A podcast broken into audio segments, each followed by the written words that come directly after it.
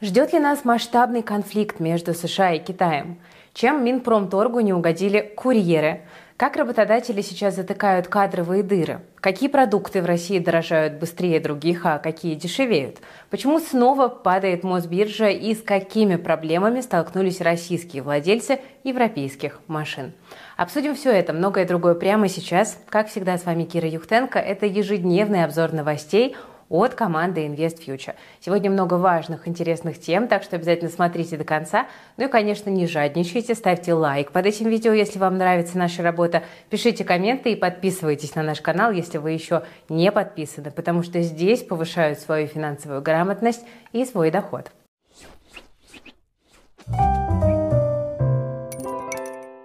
Ну что, друзья, сегодня давайте-ка мы начнем с международных новостей, потому что накануне внимание всего мира было приковано к первой в этом году встрече Джо Байдена и Си Цзиньпина. Она прошла в США, куда глава Китая прибыл впервые за, на минуточку, 6 лет. И главная цель его визита – участие в саммите Азиатско-Тихоокеанского экономического сотрудничества. На полях саммита Си встретился с Байденом, чтобы обсудить насущные вопросы, а их между странами накопилось немало. На самом деле, на словах, по крайней мере, все прошло отлично. Американский президент э, назвал эти переговоры с китайским коллегой самыми продуктивными. Ну а МИД Китая заявил, что их встреча имела стратегическое значение. Но, правда, практически сразу после разговора что-то пошло немножко не так. Байден на пресс-конференции второй раз за год назвал Си диктатором. Пекин счел это заявление неверным и безответственным, но, в общем, как-то не очень похоже на тесную дружбу, но, тем не менее, лидеры двух крупнейших экономик мира все-таки смогли договориться по ряду довольно важных вопросов. Первую очередь США и Китай хотят восстановить связи между вооруженными силами. Военные контакты между странами были разорваны в августе прошлого года, когда Нэнси Пелоси, тогдашний спикер Палаты представителей США, посетила Тайвань. При этом теперь американские чиновники почти уверены, что КНР не готовит масштабное вторжение на остров – Остальные договоренности звучат уже не так масштабно. Ну, например, Китай и Штаты хотят сотрудничать в сфере разработки искусственного интеллекта. Также страны договорились бороться с фентанилом. Это запрещенное вещество из Китая. С 2015 года число смертей от него в Штатах выросло аж в 7 раз. Ну и вроде как Китай пообещал здесь умерить свою активность. Но вот самые важные вопросы пока остаются без ответов. Это статус Тайваня, выборы на этом острове и его военная поддержка со стороны США. Кроме того, Китай предложил отменить торговые ограничения, введенные при Трампе. Но тут подвижек пока тоже нет. И что в итоге? Конфликт США и Китая – угроза для всего мира, его крайне важно не допустить. Это, пожалуй, самый главный тезис переговоров, и это, надо сказать, уже неплохо, в том числе и для рынков. И вот теперь можно ждать более глобального потепления в отношениях двух сверхдержав, хотя вряд ли оно случится уж очень скоро, но тем не менее. Друзья, что вы на этот счет думаете? Смогут ли США и Китай зарыть топор торговой войны и вместе работать над глобальным развитием? Или это все несбыточная надежда? Как всегда, жду ваши ответы в комментариях. А мы продолжим наш выпуск, но сначала короткая и полезная пауза. Друзья, если вы собираетесь начать собственное дело или хотите, чтобы ваш бизнес развивался, то наверняка вы думаете, как организовать работу с государственными порталами, отчитываться перед регуляторами и избегать штрафов. Желательно делать это без лишней бумажной волокиты. Вероятно, вам нужен надежный удостоверяющий центр, в котором можно не только получить сертификат электронной подписи, но и посоветоваться с экспертами по техническим вопросам и вопросам законодательства. Круглосуточную заботу о бизнесе вы можете получить в удостоверяющем центре контура. В УЦ есть электронные подписи для любых задач, необходимые сервисы, ну а также консультации с экспертами по работе с государственными системами отчетности и многими техническими вопросами 24 на 7. В удостоверяющем центре контура есть корпоративный центр регистрации, через который можно оформлять сертификат электронной подписи дистанционно прямо в личном кабинете сервиса. Ну а идентифицировать личность сотрудников прямо на их рабочих местах. А еще решение контур доверенность по работе с МЧД. Машиночитаемые доверенности – это новый инструмент в документообороте, о котором вы наверняка уже много слышали. Каждый сервис удостоверяющего центра можно встроить в информационную систему и получить уникальное решение и настроить его под свою компанию. Так что, друзья, узнать подробности об удостоверяющем центре можно по ссылке ее я по традиции оставлю в описании к этому видео, так что переходите, знакомьтесь, пробуйте. О глобальных проблемах поговорили, теперь давайте обсудим головную боль нашего государства. Власти на протяжении всего года говорят о рекордном дефиците кадров практически во всех отраслях экономики. Ну а глава Банка России Эльвира Набиулина вот недавно вообще назвала это самой главной проблемой нашей экономики. По данным ЦБ, на нехватку рабочих рук жалуются около 60% предприятий. И на этом фоне компании все чаще готовы нанимать людей без опыта, студентов и даже подростков. Этой осенью спрос на неопытных работников и учащихся вузов вырос почти в три раза. Ну а число вакансий для несовершеннолетних увеличилось аж в пять раз. Это свежие данные платформы Авито Работа. Естественно, завлекают деньгами. За год зарплаты в таких объявлениях выросли почти в полтора раза. В среднем с 38 до 54 тысяч рублей. Причем в рекрутинговых сервисах считают, что этот тренд с нами надолго. Ну, как минимум, на весь следующий год. Если студенты могут устроиться по более-менее получаемой профессии, то вот подростков зовут работать в основном курьерами, промоутерами, продавцами, кассирами и так далее. Сервис Headhunter отмечает, что вот сейчас для несовершеннолетних открыто свыше 15 тысяч вакансий. И требования здесь у работодателей невысокие. У, искателей, у соискателей, в принципе, тоже. Ну, казалось бы, все в плюсе, казалось бы, хорошо. Но тут стоит, наверное, немножко порассуждать. С одной стороны, студенты и подростки могут временно заткнуть какие-то дыры на рынке, это так. Рабочей силы прибавится, возможно, вырастет производительность труда. Ну а это, естественно, всегда позитивно отражается на экономике. Но, с другой стороны, давайте не забывать, больше всего предприятиям не хватает именно квалифицированных кадров. Это слово является ключевым. И особенно остро этот дефицит ощущается в промышленности. И вот где брать таких специалистов, если подростки, вчерашние школьники вместо учебы пойдут разносить еду или раздавать листовки, плюс очень важно ответственно и внимательно подходить к выбору будущей профессии, а не тратить все свои ресурсы на временные подработки. Иначе велика вероятность с годами пожалеть о своем решении. Ну вот, как показал недавний опрос, почти половина россиян недовольны профессией, которую они выбрали. Это исследование провели платформа Skill Factory и сервис Работа.ру. Кстати, чаще всего об этом говорят именно молодые люди до 24 лет. При этом почти 50% опрошенных рассказали, что работают не по своей специальности, полученной после школы. То есть вполне возможно, что человек во время учебы пошел подрабатывать, там, допустим, продавцом или курьером, и в итоге так вот в этой сфере и остался, или даже на этой позиции. Кстати, на курьерах давайте мы остановимся чуть-чуть поподробнее, потому что тут вот в Минпромторге неожиданно связали ситуацию на рынке труда с популярностью этой профессии в России. Так как глава одного из департаментов министерства Никита Кузнецов считает, что это ненормальная ситуация, когда при дефиците кадров разносом молока и круассанов занимаются, цитата, крепкие, здоровые мужики. Смотрите, если в городе при дефиците кадров один здоровый мужик приносит другому здоровому мужику пачку молока, это вообще нормально? Хоть на велике, хоть так. Это все-таки повод задуматься. Нам же так никаких кадров не хватит, если мы круассан будем по всему городу возить. А это крепкие, здоровые мужики. Ну вот честно скажу, тут действительно есть некое зерно истины. Да, хотелось бы, чтобы молодые люди шли в профессии, которые толкают экономику вперед. Ну, например, в производство, разработку новых технологий, там, сельское хозяйство и так далее. Но в этом случае тут, конечно, очень важно создать все условия для этого. Нужно делать такие профессии более привлекательными, чтобы, как я уже сказала, люди шли учиться и после об этом не жалели. Курьеры сейчас действительно неплохо зарабатывают, плюс график работы, выплат у многих гибкий. И тут сразу вспоминается вот тот без безымянный губернатор, который жаловался главе Почты России, что получает меньше столичных доставщиков. Так что странно обвинять граждан в желании заработать побольше, да, наверное. Но тем временем нестандартный вариант утоления кадрового голода предложили в агентстве трансформации и развития экономики. Там хотят в ближайшие 7 лет переобучить 25 миллионов россиян. Если что, это почти треть работоспособного населения страны. В одних случаях речь идет о полной смене профессий, в других – только о повышении квалификации. Но тем не менее планы амбициозные. Переобучать предлагают молодых людей до 35 лет, работников с минимальными зарплатами, инвалидов, участников СВО, военных в запасе и даже женщин в декрете.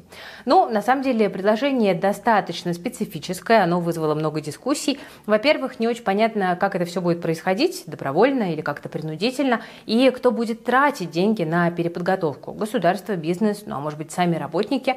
Плюс затея это долгосрочная, ну а решать проблемы на рынке труда нужно вот прямо прямо сейчас. Хотя, учитывая, что почти половина граждан своей профессией недовольна, наверное, найдется у нас немало желающих такой возможностью воспользоваться. Тем более, я совершенно уверена, что учиться и менять род деятельности, ну, действительно никогда не поздно. Главное в этом деле – грамотный подход. Я считаю, что любое обучение должно в первую очередь приносить реальную пользу практическую, ну а также быть интересным, разнообразным, но при этом слишком много времени не отнимать. Мы вот именно от этих идеалов отталкиваемся, когда готовим наши образовательные программы, в том числе наш практикум по нейросетям. И мне кажется, у нас получилось, потому что нейропрактикум состоит из 10 уроков максимальной длительностью 2 часа, за которые разбираются сразу несколько тем. За время обучения вы освоите больше 40 нейросетей для работы с текстом, изображениями, аудио и видео. С такими навыками найти себе занятие по душе сможет каждый. Получать удовольствие от работы – это, конечно, хорошо, но еще лучше иметь стабильный и достойный заработок. И при помощи нейросетей можно начать зарабатывать до 5000 рублей за 20-30 минут работы. Ну а если превратить это занятие в работу постоянную, то можно легко выйти на 200 тысяч в месяц. К тому же новые навыки вы сможете применять уже после первого урока. И, друзья, я напоминаю, что только на Черную пятницу мы оставили представили самые выгодные цены для первых 250 учеников нейропрактикума. Тем более, что обучение можно пройти в рассрочку с первым платежом через один месяц. Так что вы успеете в спокойном темпе за пару недель пройти все уроки, освоиться в мире нейросетей и отбить стоимость обучения еще до первого платежа. У тех, кто действительно хочет, готов стараться, это получается. Ссылка на нейропрактикум в описании к этому ролику, так что присоединяйтесь. Ну а теперь, друзья, давайте-ка мы поговорим о том, почему сейчас особенно важно работать над повышением своего дохода. И как вы, наверное, уже догадались, у нас на очереди постоянная рубрика «А что там с ценами?». Ну, пока особо не порадую вас хорошими новостями, потому что годовая инфляция продолжает разгоняться довольно уверенно. Вот по данным Росстата она уже перевалила за 7%. Эльвира Набиулина сегодня заявила, что этот уровень, здесь я процитирую, нельзя назвать безобидным. При этом в следующем году регулятор планирует сбить инфляцию до 4% и в дальнейшем удерживать ее вот именно на этом уровне. Ну а чтобы этого достичь, ЦБ будет сохранять жесткую денежно-кредитную политику еще какое-то время. Набиулина сегодня это вновь фактически подтвердила, так что ключевая ставка пока точно останется высокой. Больше остальных продуктов в цене прибавил молотый кофе. Из-за падения рубля он подорожал аж на 55% на минуточку. Ну, молотый кофе штука не самая полезная, возможно, и к лучшему. Почти на одну пятую выросли у нас цены на яйца, ну а куриное мясо стало дороже примерно на четверть. И связано это с высокими ценами на комбикорм, с птичьим гриппом, ограничением поставок из Беларуси, ну и более дорогой логистикой, конечно же. Правда, на рынке считают, что до конца года цены расти не будут, хватит с них, но надеемся, что так оно и окажется. Тем более, что осталось всего полтора месяца и уже скоро Новый год. К слову об этом. Оказывается, наш с вами самый любимый новогодний салат оливье за год подорожал аж на 45%. Вот такие цифры насчитал телеграм-канал Мэш. Речь идет об оливье с колбасой. Теперь килограмм такого салата обойдется где-то в 300 рублей. Но, правда, стоит отметить, что при расчетах брали средние по цене и самые распространенные марки колбасы из крупных магазинов. Так что в отдельных случаях может получиться даже еще дороже. Помните, вот недавно мы говорили о сильном подорожании мандаринов и шампанского, но получается, что традиционный новогодний стол будет бить по нашим карманам все сильнее и сильнее. Расстроились? Ну ладно, по новогоднему меню есть и хорошая новость. Тут у нас красная икра в ноябре подешевела аж на 25% по сравнению с прошлым годом. В чем дело, что происходит? А связано это с отличным выловом горбуши и других лососевых на Дальнем Востоке. Плюс производство икры идет бешеными темпами, так что закупиться деликатесом к Новому году, скорее всего, получится все-таки подешевле. Но, правда, пока снижение цен в основном коснулось оптового рынка, где килограмм икры продают за 3,5 тысячи рублей. Ну а вот в розничной торговле цены снизились не так явно, всего на 4%. В обычном магазине кило икры в среднем обойдется в районе 6 тысяч рублей. Однако, учитывая, что предложение на рынке продолжает расти, можно тут допустить, что и розничные цены скоро тоже поползут вниз. Кстати, друзья, пишите в комментах, из чего обычно ваш новогодний стол состоит и сколько вы закладываете на застолье в этом году. Будет очень интересно послушать, ну и заодно заранее зарядимся праздничным настроением. Ну а сейчас давайте посмотрим, как э, сегодня поменялись цены на российские акции. У нас индекс Мосбиржи корректируется уже третий день подряд, но если в среду рынку к вечеру удалось отыграть утренние потери, то вот торги в четверг все-таки в минусе завершились. Индекс снова провалился ниже 3200 пунктов пунктов. Нефть снова дешевеет. На этом фоне почти весь нефтегаз ушел у нас в красную зону. И негативы добавили новые санкции США против трех российских нефтяных танкеров. Их обнародовали уже ближе к вечеру. Также ограничения ввели против 20 с лишним компаний из России, Арабских Эмиратов, Боснии и Герцеговины и Северной Македонии. Кроме того, в минусе у нас сегодня банки и финансовый сектор. Зато днем позеленели акции у отдельных металлургов. В первую очередь у нас в зеленый цвет окрасился Мечел. Бумаги компании снова обновили максимум аж 2012 года. При этом с января они прибавили уже более 200%. Ну и отдельные аналитики считают, что они продолжат расти и дальше. Кстати, бумаги другой компании из угольной сферы, Распадской, с начала года тоже хорошо отросли на 80 с лишним процентов, хотя сегодня акции ушли в небольшой минус. Глобально у российских угольщиков все в порядке. Замминистра энергетики вот недавно заявил, что спрос на российский уголь сейчас вдвое превышает возможности по экспорту. К тому же дисконт на российские энергоносители делает их, естественно, очень привлекательными на рынке. Однако морские отгрузки российского угля в октябре упали на 42% по сравнению с прошлым годом. Причем половина поставок шла в Индию и Китай, где сейчас спад экономической активности. Ну а в Индии октябрь – это предпраздничный месяц. И в итоге склады у покупателей переполнены и поставки просели. Все, в общем-то, довольно логично. Но тем не менее, эксперты ждут сильный рост спотовых цен на уголь под конец года, и поэтому российские компании могут вполне продолжить расти. Ну а еще Распадская может снова начать платить дивиденды. Евраз, ее материнская компания, тут собирается редомицилироваться в Россию, так что ждем. Сегодня, кстати, о планах переехать на родину сообщил еще один заметный представитель рынка. Это застройщик «Эталон». Совет директоров по долгожданной редомицеляции назначен на 15 декабря. После переезда для компании также откроется возможность платить дивиденды, а это окажет хорошую поддержку для котировок. После сегодняшних новостей мы видим, что расписки эталоном прибавили более 2% в цене. В целом, надо сказать, что у девелопера все довольно прилично, особенно по меркам довольно турбулентной отрасли. Компания быстро в новых условиях переориентировалась, как мы видим, и результат – двузначный рост выручки и прибыли. При этом общая стоимость новых контрактов в третьем квартале выросла на 50 с лишним процентов. Ну а объем региональных проектов, более маржинальных, чем в Москве и Питере, увеличился аж в 4 раза. Они уже дают 20% выручки выручки. Еще один малозаметный, но важнейший плюс – это низкий долг компании. Он дает сильный бонус к адаптации, недоступный более закредитованным таким вот большим девелоперам. Поэтому ждем полноценного переезда, ну и дивидендов, само собой, тоже, конечно же, ждем. Эталон по-прежнему можно назвать одним из фаворитов в строительном секторе, так что можно присмотреться.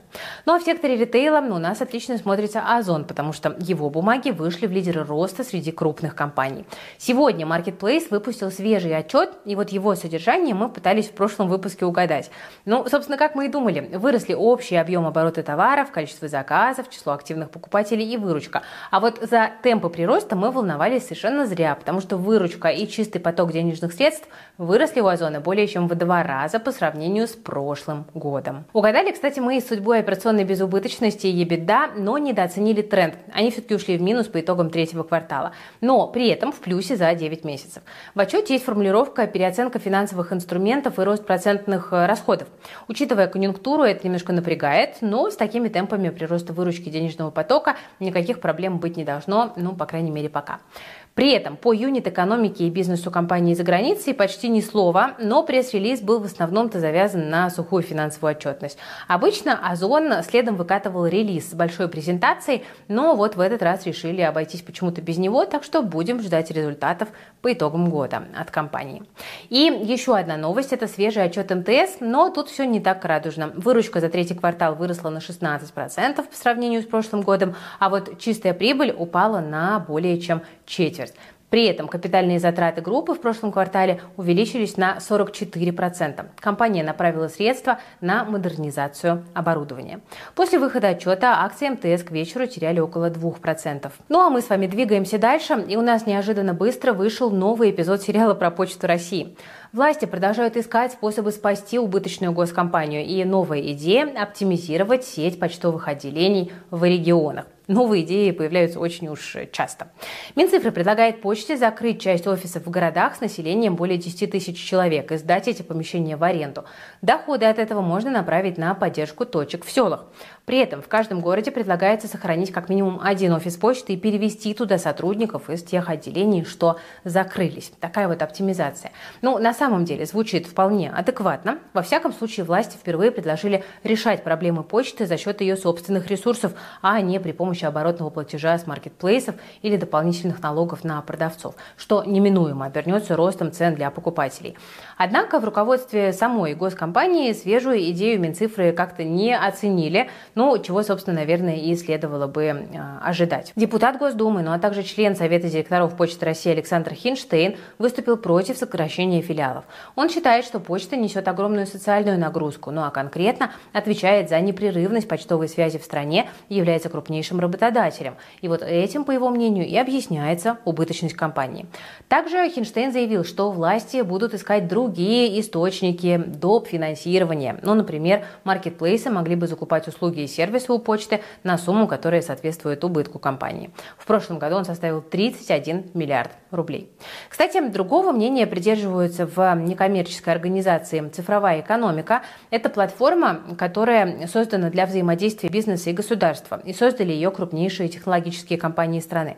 Вот там считают, что предложение Минцифры – это пример как раз-таки конструктивного подхода к решению проблемы, и оно позволит поддержать развитие и модернизацию почтовых э, отделений. Так что, ну вот мы видим, что горячие дискуссии продолжаются.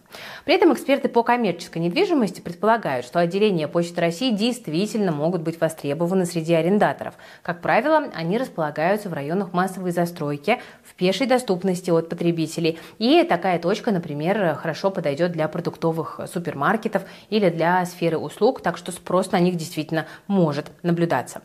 Ну, собственно, друзья, как вы думаете, какой путь все-таки в итоге выберут? Найдут ли рыночный способ для решения проблем почты или все-таки переложат их на плечи бизнеса и покупателей? Делитесь своим мнением в комментариях, как вы считаете, как будет эффективнее. Ну а мы пока двигаемся дальше. Теперь довольно грустная новость для моих земляков из Питера, которые привыкли на Новый год ездить в Финляндию. В ночь с пятницы на субботу Финляндия закроет четыре пограничных пункта с Россией. Об этом сообщила финская телерадиокомпания ВАЛИ. Тут речь идет о пунктах Торфяновка, Брусничная, Светогорск и Вяртсиля.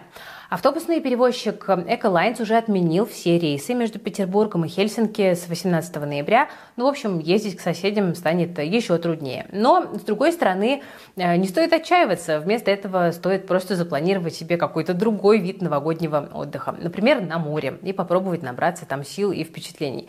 Мы вот сегодня обсуждали подготовку к праздникам, а Новый год на море наверняка надолго запомнится. И к тому же это может быть не так дорого, как может показаться. Ребята из команды If Travel тут подобрали новогодние туры на море за абсолютно вменяемую цену, до 97 тысяч рублей на двоих. Есть варианты, кстати, даже за 60. Найти такие предложения сложно, но мы постараемся сделали для вас подборку. А бонусом мы следим за акциями авиакомпании, чтобы вы могли надеяться не только на предложения и на туры, а улететь в отпуск самостоятельно. Подборку туров вы найдете в закрепе в нашем телеграм-канале If Travel, QR-код на экране – Ссылка в описании под видео. Переходите, изучайте, возможно, что-то для себя выберете. Конечно, туры – это не единственный способ путешествовать, особенно внутри страны, но, например, можно отправиться в поездку на своей машине. И вот в таких путешествиях есть особый шарм и даже романтика. Я, на самом деле, люблю на машине очень путешествовать, но, правда, для этого машина, конечно, должна быть надежной. Проблема в том, что найти такую, особенно по адекватной цене, сейчас, к сожалению, не так-то уж и просто. Вот на этой неделе я рассказывала про китайские автомобили, про их проблемы, а сегодня давайте мы немножко поговорим о трудностях, которые сейчас возникают с машинами европейскими. Спойлер, они, конечно же, есть. Ну вот, несмотря на то, что почти все западные автобренды ушли из России, новые европейские автомобили продолжают на наших дорогах появляться. И все благодаря, конечно же, параллельному импорту. Только вот оказалось, что завезенная таким образом машина после первого же визита в автосервис рискует превратиться в бесполезный кирпич. Об этом пишут «Известия», которые поговорили с представителями крупных дилерских центров и станций техобслуживания. А дело все в системах безопасности, которые BMW, Mercedes и другие производители ставят на свои машины. Когда люди обращаются не в официальные сервисы, а куда-нибудь рядом с домом, машина при подключении к диагностическому оборудованию думает, что ее угнали. И в итоге она отключается. Ее мертвым грузом приходится потом эвакуировать к официалам. И даже у них что самое страшное, не всегда получается заблокированное авто реанимировать. Вот такой, такой вот подводный камушек есть в этой истории. Такие же проблемы возникают, когда обладатель купленного в Европе авто хочет русифицировать электронную начинку своей машины. В недобросовестных СТО им обещают сделать это за круглую сумму и ставят пиратскую прошивку. Ну а через пару дней в машине перестают работать приборная панель, медиасистема, ну а может отключиться, собственно, и весь автомобиль целиком. Вот такие вот страшные истории. Поподробнее о том, с какими еще трудностями сейчас сталкиваются э, российские водители, мы расскажем в нашем спецрепе, который будет посвящен автомобильной теме. Мы его сейчас готовим для вас, он в ближайшие дни уже выйдет. Ну а пока расскажите в комментариях, было ли у вас с машиной что-то подобное, или может у кого-то из знакомых. Ну если да, то как эту проблему решали, поделитесь опытом. Дорогие друзья, на этом по новостям сегодня у меня все. Если вам нравится наша работа, то не жадничайте и ставьте лайк под этим видео. Если вы еще не подписаны на наш канал, но при этом смотрите без подписки, мы вас видим. Подписывайтесь, справляйтесь, помогайте нам, пожалуйста, потому что очень хочется добраться уже до миллиона подписчиков, а без вашей помощи это будет абсолютно невозможно. Все полезные ссылки, в том числе на нейропрактикум, на телеграм-канал и в Travel и много чего еще есть в описании к этому видео. Переходите, пользуйтесь. Ну, а я на этом прощаюсь. Берегите берегите просто себя, своих близких, свои деньги. Вы смотрели Invest Future. С вами была Кира Юхтенко. Всем пока, до завтра.